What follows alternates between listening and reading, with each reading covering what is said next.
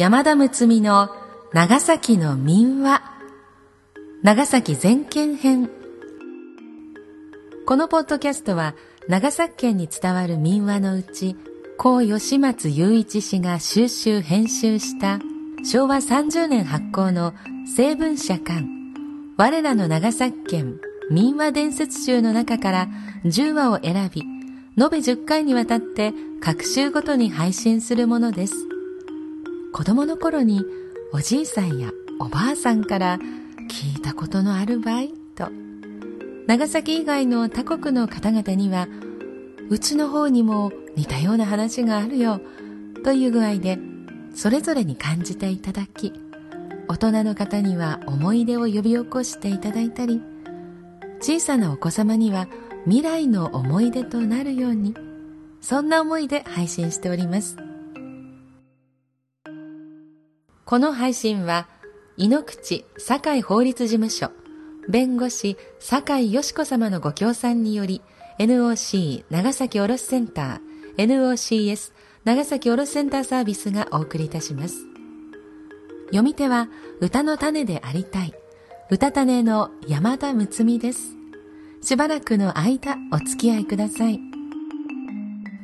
貧乏な男がちょっとした善行がきっかけで竜宮へ行って乙姫様をお嫁さんにして再び戻ってくる。美人のお嫁さんとの幸福な日々に案の定お殿様の横槍が入ります。上手にやり過ごして、そしていつまでも、いつまでも夫婦仲良く幸せに暮らしました。めでたしめでたし。ということで、S 型女房の巻です。では、始まり始まり。なお、一部原意を損なわない程度の言い換えなどの編集を行っております。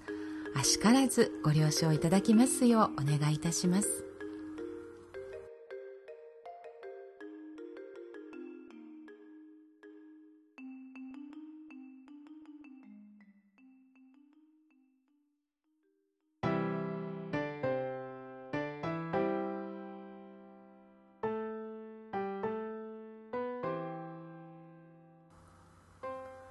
S 型女房。昔一人の貧乏な男が住んでいました。もう年も暮れというのに餅をつくこともできません。どうやって正月を迎えゆかと寝転びながら腕組んで考えていました。そうたい正月にはどのうちももろもきと吊るし場のいるけあれを山から取ってきて町に売りに行こう。こう独り言を言って鎌を持って山に出かけました。そうしてたくさん取ったので、それを縄で縛って肩に担ぎながら、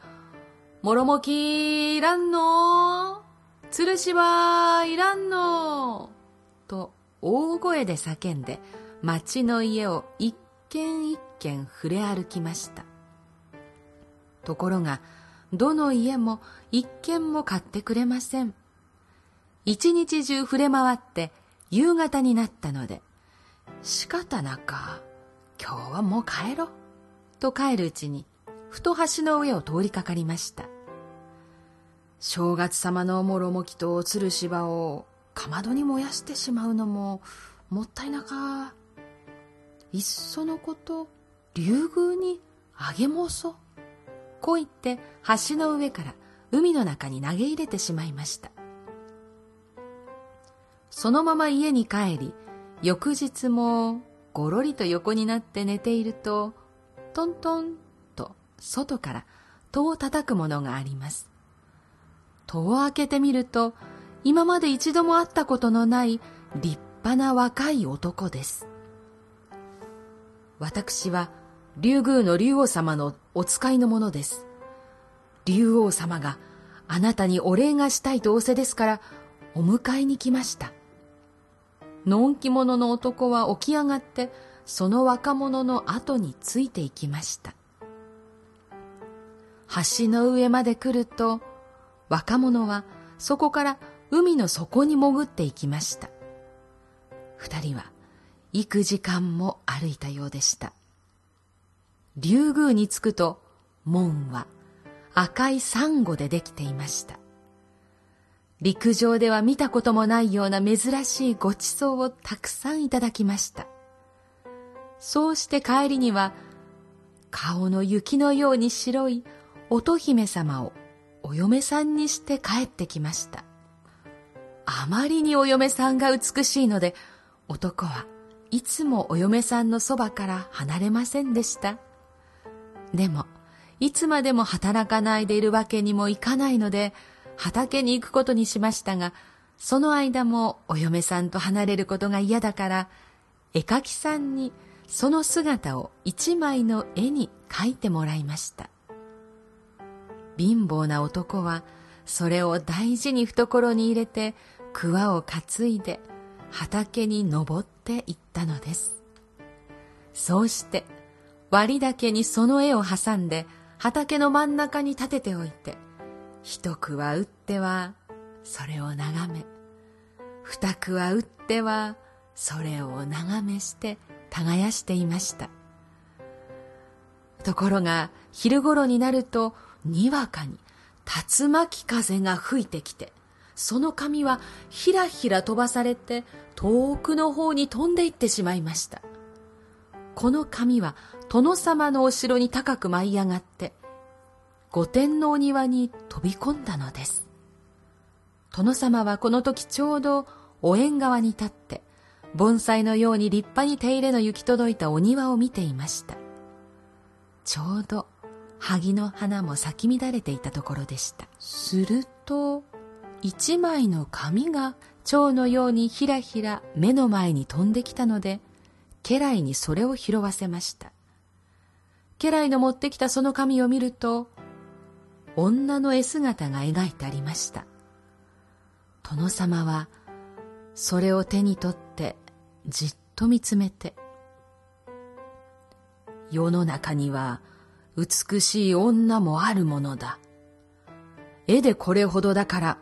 実際はどんなに美しいのだろうと思い、この女を探してまいれ、と家来にこう言いつけました。家来たちは早速手分けして領内を探し回ったのであります。貧乏な男は三日の後には殿様の御殿に呼び出されたのです。そして、明日の昼までに小鳥を一刻六と持ってこい。もしそれができなければ、お前の女房を御殿に奉公にあげよ。こう言い渡されました。貧乏な男は青菜に塩かけたようにしおれて家に帰ってきて、そのことをお嫁さんに話しました。心配いりませんよ。こう言ってお嫁さんは、やがて鳩を2羽捕らえてきました。男はそれを風呂敷に入れて御殿へ持って行きました。はい、鳩、鳩、ハトハット。これで一国六都の鳥でがす。と言いました。殿様は顔をしかめて、よし、そんなら明日は、ヒューヒューどんどん、袖かぶる、えいや、はっちあれ、これたまらん、というものを持ってこい、と言いました。男は家に帰って、このことをお嫁さんに話すと、お嫁さんはしばらく考えていましたが、しばらく待っていてください。と言って、そのまま家を出て、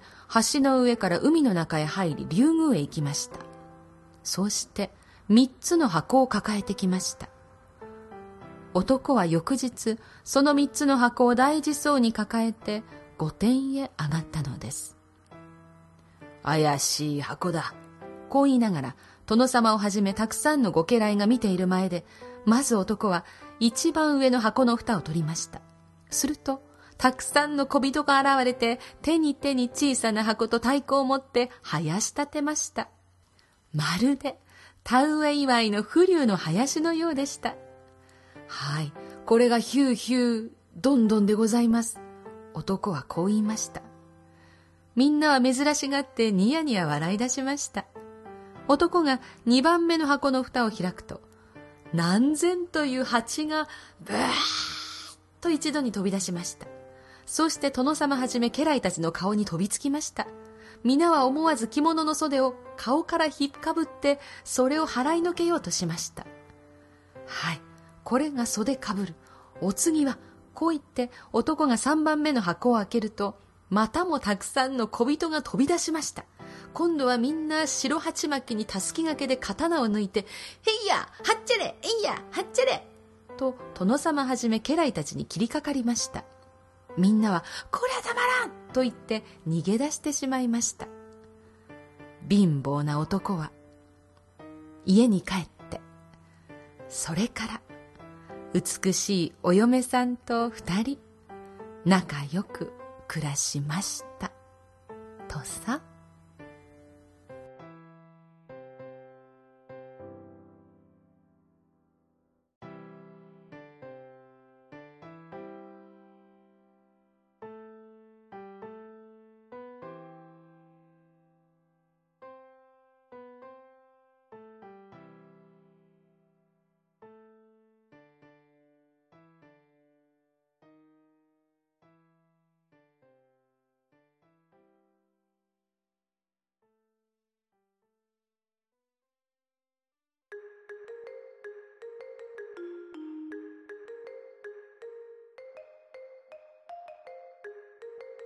今回は福岡市中央区赤坂の井ノ口堺法律事務所のご協賛でお送りいたしました。井ノ口堺法律事務所では金融関係の法務を中心に一般民事全般を取り扱われています。債権債務に関する問題や不動産取引に関する問題、交通事故、離婚、相続など、暮らしの中でのトラブルなど、お客様の困ったに適宜的確で迅速なアドバイスを行われています。酒井弁護士は長崎卸センターサービスの顧問弁護士でもあられるとのこと。法律相談をご希望の際には電話092-721-9565までお気軽にご相談ください。次回はクジラ長者。外国の団体からクレームが来そうですが万葉集にもイサナトリという海につく枕言葉で使われています。イサナとはクジラのことです。もう2000年近く続く我が国の文化の一部となっております。長崎県は東シナ海に面し、クジラ漁も盛んで、平戸の隣の行きつき島の捕鯨なども有名です。イサナとは勇ましい魚と書きますが、捕鯨は命がけの戦いでした。そんなお話です。ではお楽しみに。なお朗読本文には差別的と取られかねない部分を含むこともありますが伝承されている民話であることを新釈しその味わいを残す意味から必要な言い換えなどはありますがほぼ原文通りに朗読しております。ご了承いただければ幸いです